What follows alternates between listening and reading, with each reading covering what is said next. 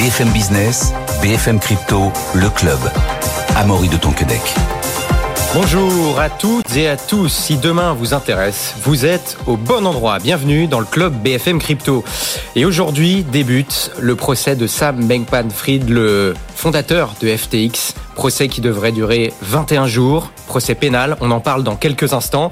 J'ai le plaisir d'accueillir aujourd'hui Valentin Demey, directeur des contenus chez Cryptost et CEO de Cube3. Bonjour Valentin. Bonjour Amaury. Artem Signakin. Bonjour Artem. Bonjour Amaury. Fondateur, euh, cofondateur du média Hawk Invest. Beaucoup de choses à dire euh, dans quelques instants sur SBF, sur les oracles, sur euh, les ETF Ethereum Spot. Mais d'abord, un tour sur le, sur le marché crypto avec Xavier Fenot. Bonjour Xavier. Tu es euh, associé chez Interactive Trading et Xavier, c'est difficile de lire le, marché crypto hein, aujourd'hui parce que hier, le, Bitcoin prenait euh, plus de 4% et depuis hier soir, il en, perd, il en perd presque 3 et est désormais autour des 27 500 dollars. Xavier, comment l'expliquer? Bah, c'est vrai que c'est un peu les portes de saloon. Alors déjà, on va noter le, le sursaut d'orgueil en fait du marché des cryptos qu'on a eu ce week-end, lié à trois éléments. Déjà, euh, l'absence de vendeurs, en fait, je pense que ceux qui voulaient quitter le navire l'ont déjà fait, moins de volume, qui a entraîné, on l'avait vu, en fait, une surperformance du marché des cryptos vis-à-vis des marchés traditionnels. Deux, c'est d'un point de vue technique, on a une dalle de béton qui a été constituée sous les pieds tout au long du mois de septembre, les 25 000 dollars sur le Bitcoin. On peut aussi euh, voir les 1500 dollars sur l'Ether. Et enfin, bah, avant le week-end, on avait eu la petite bonne nouvelle d'un indice d'inflation aux États-Unis légèrement meilleur que prévu. Et tout ça réuni, en fait, ça nous a donné ce week-end 5% de hausse, notamment sur le Bitcoin. Alors c'est très bien, sauf que ben, on est toujours confronté en fait à cette hausse du dollar américain qui s'arrête plus. On a des taux, disons, aux États-Unis qui sont au plus haut depuis 2007. Et tout ça, en fait, met toujours la pression sur les actifs risqués. On voit très bien sur les marchés traditionnels et aussi sur le Bitcoin qui n'arrive finalement pas, l'as dit, à tenir le rythme en fait plus de deux jours d'affilée. On repère encore 4% euh, hier sur Bitcoin depuis les plus hauts.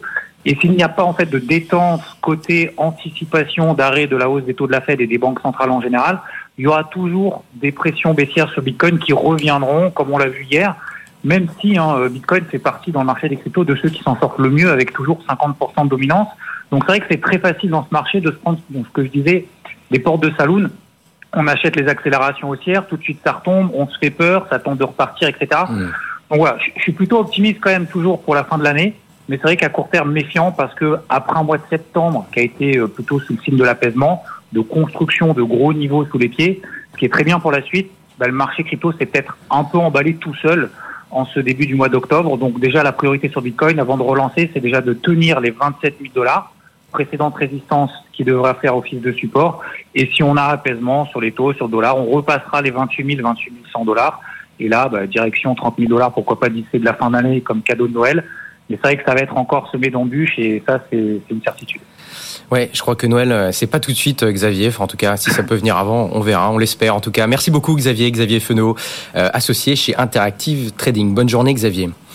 On parlera dans, quelques instants euh, du lancement aux États-Unis des premières ETF Ethereum futures. Mais d'abord, euh, un point sur le, procès qui s'ouvre aujourd'hui, le procès de, SBF. Sam euh, Beckman-Fried, Valentin, fondateur de FTX, procès qui va durer 21 jours, procès pénal, procès pénal. Que, qu'est-ce qui se passe aujourd'hui euh, Valentin. Oui, effectivement, c'est ce procès qu'on attend depuis tellement longtemps. Je me rappelle encore avoir raconter les tout premiers instants de cet effondrement en novembre de l'année dernière sur ce plateau, c'était assez spectaculaire, assez terrifiant même très clairement pour l'écosystème des cryptos puisque on estime entre 30 euh, et 40 milliards de dollars la somme perdue par l'entièreté des filiales de euh, Sam Bankman-Fried, FTX en tête de proue, cette plateforme qui était à ce moment-là encore en début novembre 2022 la, la première ou la deuxième, ça dépendait des moments, souvent la deuxième plus grosse plateforme d'échange de crypto-monnaies au monde, juste derrière Binance. Donc ça avait fait très peur. Aujourd'hui, euh, SBF va commencer du coup à à plaider non coupable, puisque les choix qu'il a fait sur l'entièreté de ses chefs d'accusation, 12, 12 chefs d'accusation pour 110 années de prison euh, possible au compteur si on accumule tous ces chefs d'accusation et les peines maximales, donc ça fait peur. Oui, c'est intéressant, parce qu'hier on a vu dans l'émission que les autres plaidaient coupables, donc c'est une stratégie assez... Euh, assez, assez curieuse de la part de, de SBF. C'est pas la même stratégie, d'autant que effectivement il y a eu par contre de la part de SBF la volonté de salir ses amis, salir ses copains, même son ex-petit ami auquel il a fait quelques révélations un peu fracassantes dans les colonnes de certains journaux euh, aux États-Unis, pardon, euh, pour essayer de voilà de, de, de, se sortir de là et donc de, de plaider non coupable en disant ne pas être au courant des accusations qui lui sont euh, reprochées.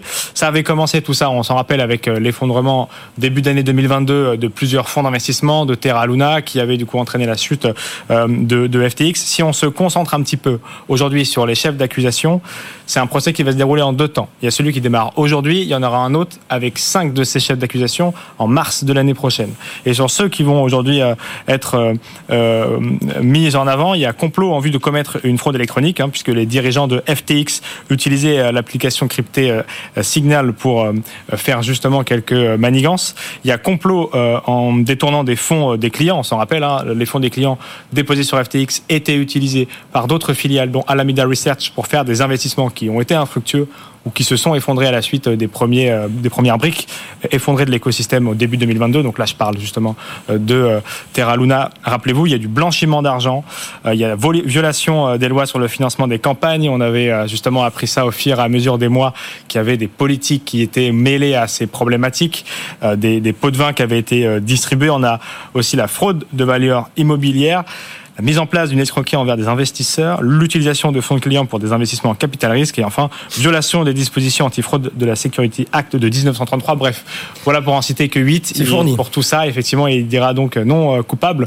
Ça risque d'être mouvementé. Vous l'avez dit à Maurice, c'est un procès qui devrait s'étendre jusqu'au 9 novembre. Donc on, on, va pouvoir suivre tout ça de très près. À Cryptost, on a beaucoup de journalistes qui vont essayer de comprendre ce qui s'y passe. Ça ouvre dans normalement 50 minutes à 16h en française. Le compte à rebours est lancé et on rappelle d'ailleurs qu'il pourra faire appel à l'issue de, de, de, ce, de ce premier euh, verdict.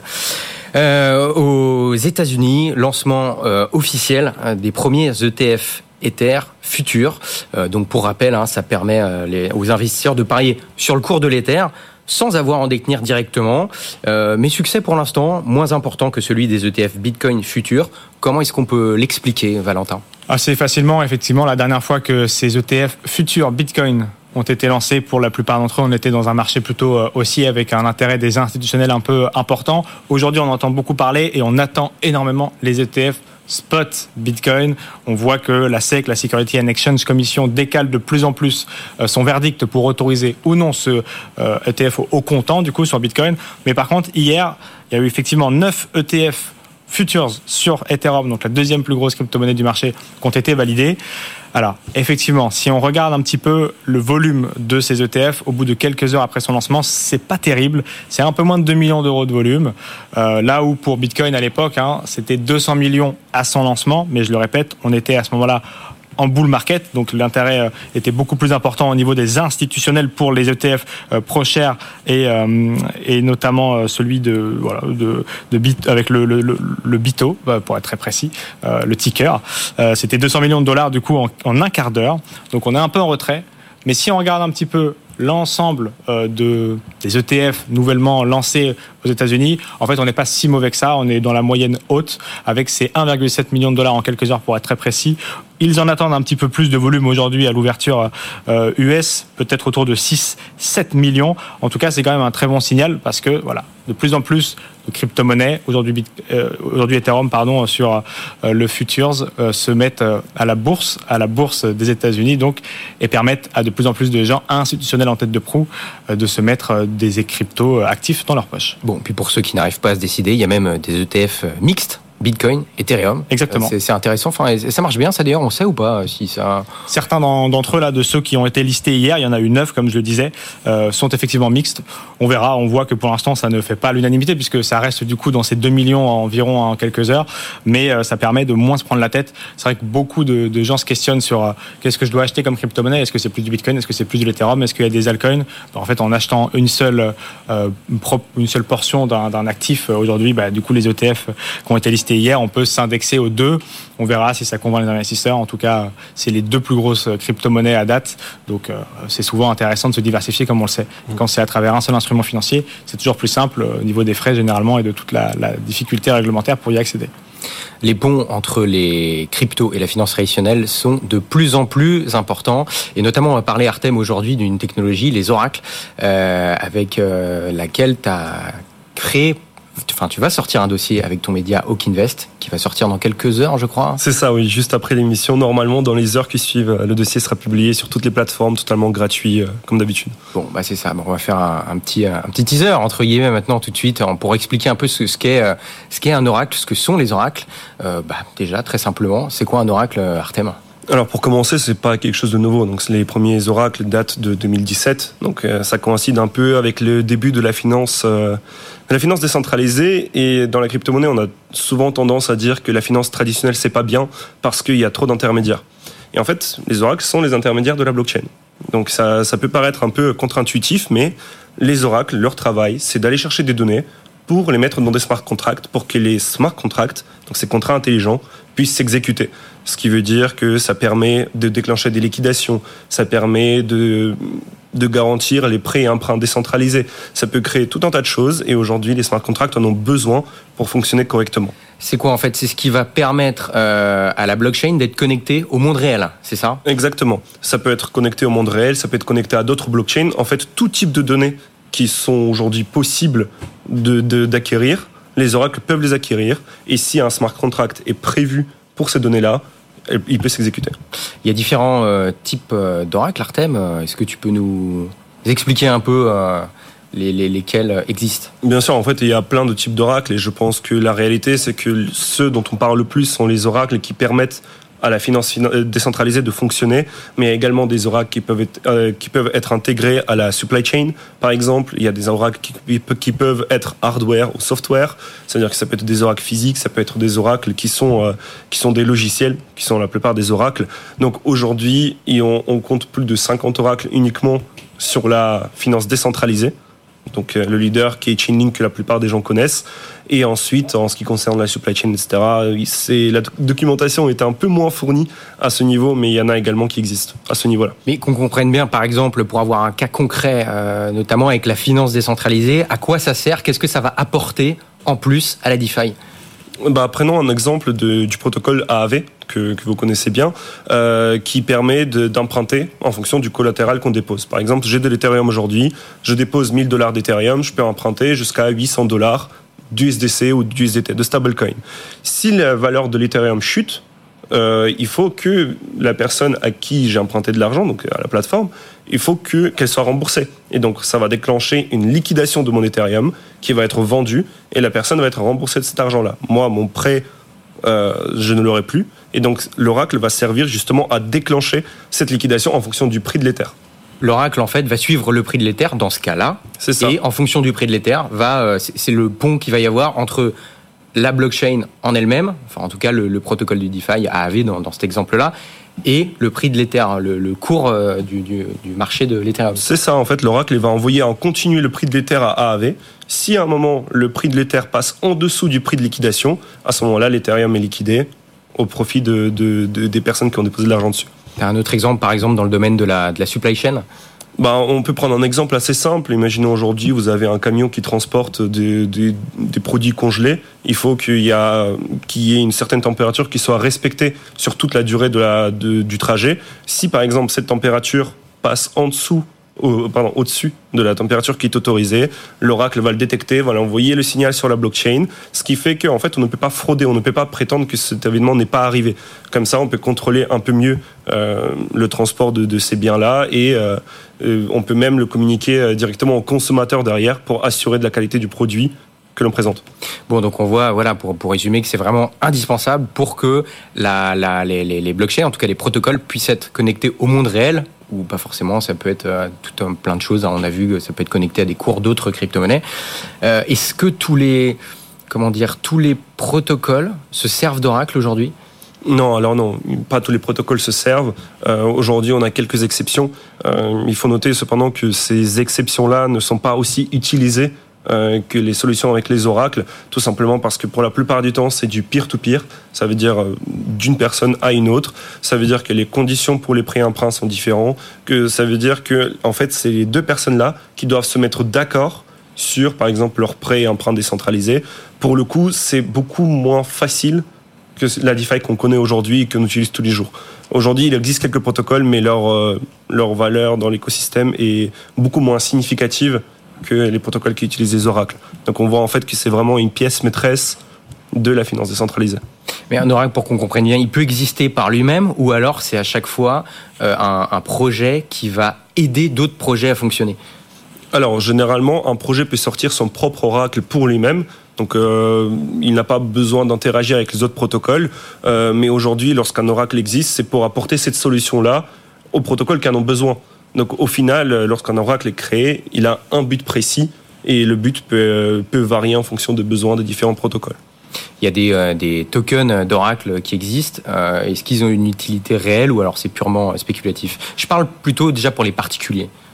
Pour les particuliers, je pense que c'est ça révèle beaucoup de la spéculation. Dans tous les cas, aujourd'hui, lorsqu'on investit sur un actif, on s'attend à ce que son prix monte. Euh, donc on, peut parler de la spéculation.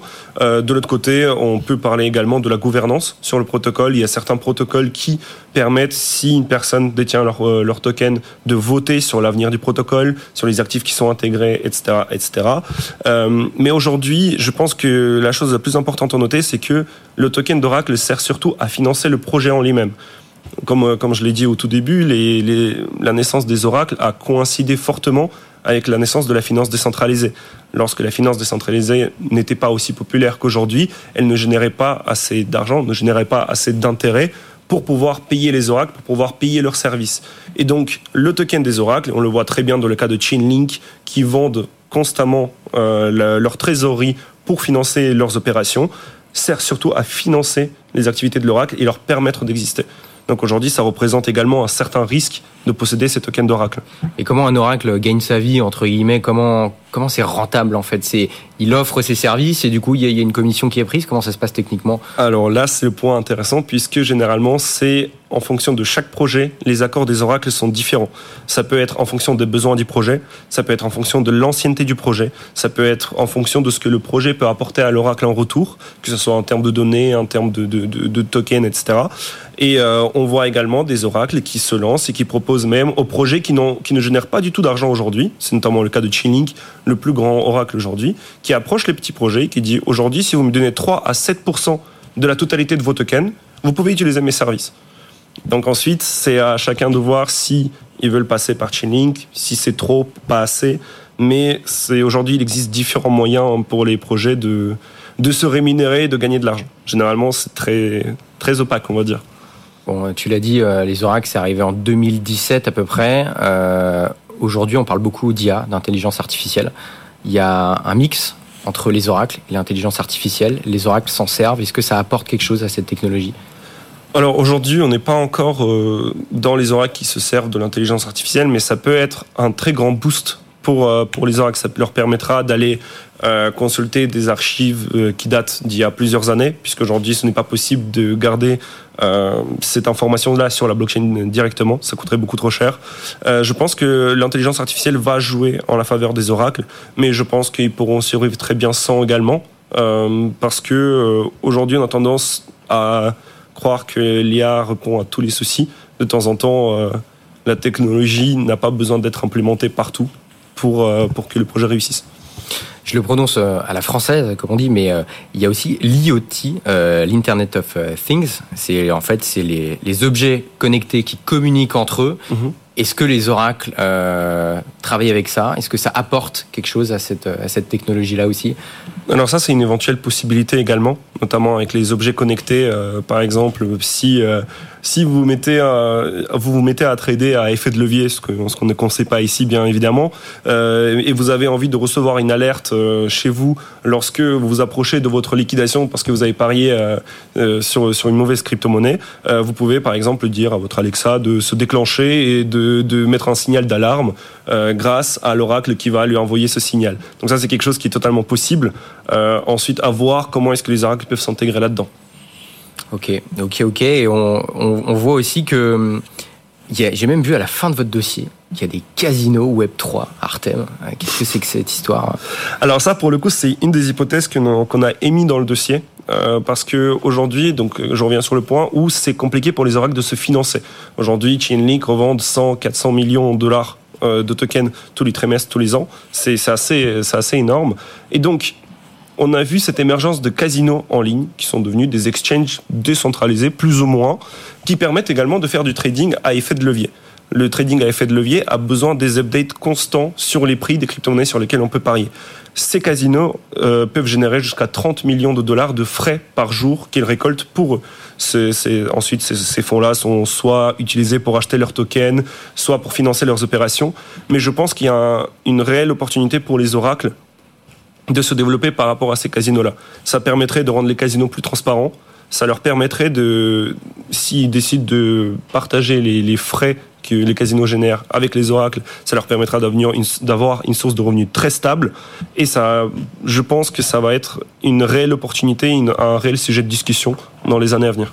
Et très rapidement, euh, les oracles donc créés en 2017, enfin à partir de 2017, pourquoi on en parle autant aujourd'hui et à quoi on peut s'attendre euh, pour la suite?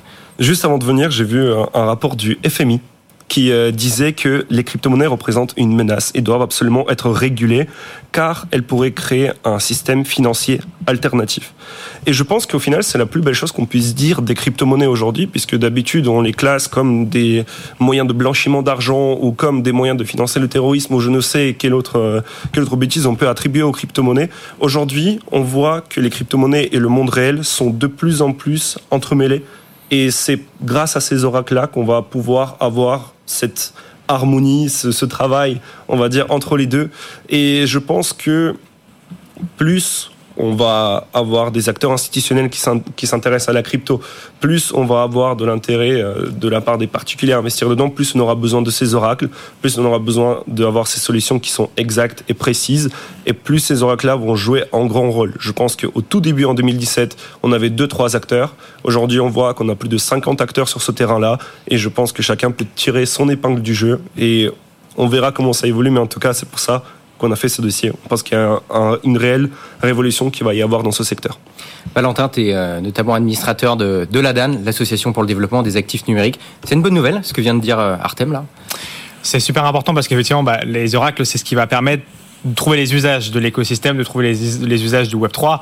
Euh, on a parlé beaucoup aussi de real world assets, donc les actifs de la vie réelle, mm. c'est-à-dire tokeniser de l'immobilier, tokeniser des actifs euh, euh, financiers traditionnels. Pour ça, il faudra évidemment être au courant de ce qui se cache euh, dans les prix de la vie réelle pour les mettre sur blockchain et assurer du coup une continuité et une utilité réelle. Ça devrait représenter 50 milliards de dollars ces parties real world assets dans les deux prochaines années. Donc, si les oracles sont solides, on pourra être à la hauteur. S'il y a quelques failles, on, on aura de, de graves dangers. Donc, donc c'est important de s'y concentrer euh, à date. Et ça d'ailleurs, je pense que c'est super important parce que l'Europe, euh, l'Union européenne reconnaît l'existence des oracles.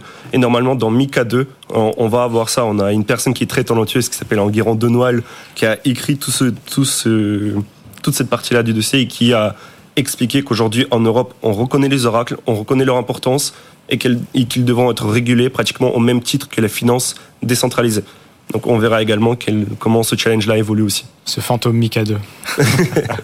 Très rapidement, en moins d'une minute, on a appris aujourd'hui une bonne nouvelle pour l'administration française. Hein. On a appris que l'AMF, l'autorité des marchés financiers, euh, Valentin, prévoit de dédier 5 effectifs à la finance numérique et durable bientôt les, les, dossiers PSAN seront traités plus vite Ah, ça, c'est effectivement la grande question que l'écosystème se pose. Ça fait des années justement que l'ADAN euh, pousse dans ce sens et euh, on a vu que effectivement dans le, dans le cadre du PLF, donc euh, qui sera discuté le 10 octobre prochain, on devrait avoir cinq équivalent euh, effectif en plus, 5 ETP euh, qui seront alloués à la finance décentralisée et à euh, la finance durable. On espère, on espère au moins trois effectifs supplémentaires dans les rangs de l'AMF pour traiter de la finance justement numérique pour être à la hauteur de tous les dossiers de l'enregistrement renforcé qui sont en train de s'empiler sur euh, le bureau de l'AMF et surtout en prévision de MICA, le règlement européen qui arrive en 2024. Donc ce sera super important qu'on ait euh, justement énormément de, personnes en plus dans le cadre de ce traitement de dossier pour que la France continue à être euh, devant le peloton de l'ensemble des pays européens